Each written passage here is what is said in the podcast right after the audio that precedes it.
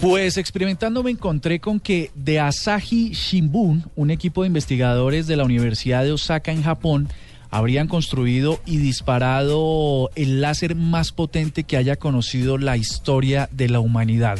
Lo han denominado el LF. La estrella de la muerte. La estrella de la muerte, sí señor. Eh, con una potencia de, oígase bien, dos cuatrillones de watts a una distancia de más de 100 metros de longitud.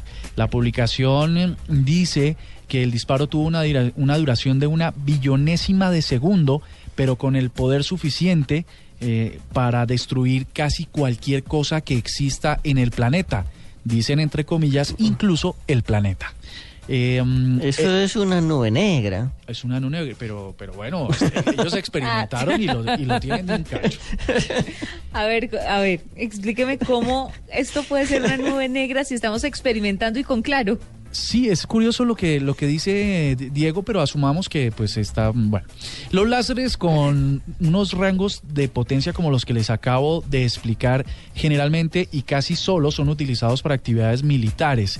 La, la potencia promedio de, del láser con mayor capacidad actualmente es de 50 mil watts. Y les recuerdo la cifra que les dije antes, dos cuatrillones de watts. O sea que LFX lo que ha logrado es una nueva y un nuevo y peligroso récord.